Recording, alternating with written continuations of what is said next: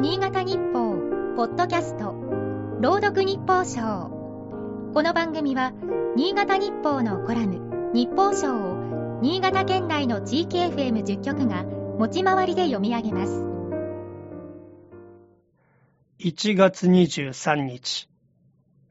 年末年始新潟市は雪がほとんど降らずスノーダンプの出番はなし。この冬は楽かな。そう気を許していたら、大寒に帳尻を合わせるような寒波の波状攻撃である。気象台の観測データを見ると、上中越の山間部は積雪がすでに2メートル前後、ほぼ全県で平年を上回っている。十日町市もいつもの5割増し。普段なら雪祭り名物の雪像作りの準備に入る頃だ。だが、ウイルス化の再拡大で2年続けて中止となった。本県初適用のまん延防止等重点措置は立春過ぎまで続く。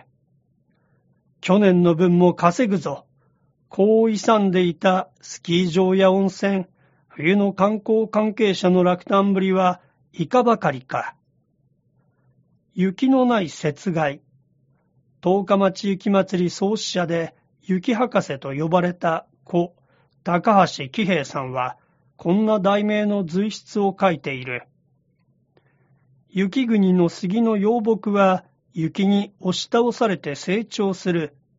小説の年だと木は立ったまま。先端が雪上に顔を出すことが多くなり、野うさぎによる食害を引き起こす。その野うさぎは晩秋、褐色から白色に変身する。もし雪が満足に降らないと、白い体は保護色どころか、わしや鷹の格好の標的になってしまう。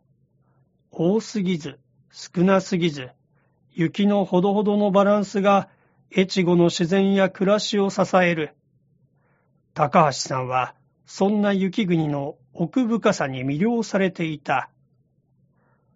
昨年は暖冬だった。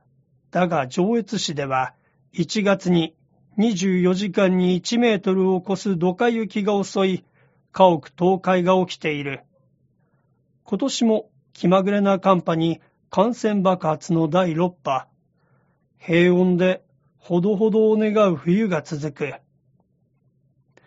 今日の日報書は FM 十日町の佐藤博樹が朗読いたしました。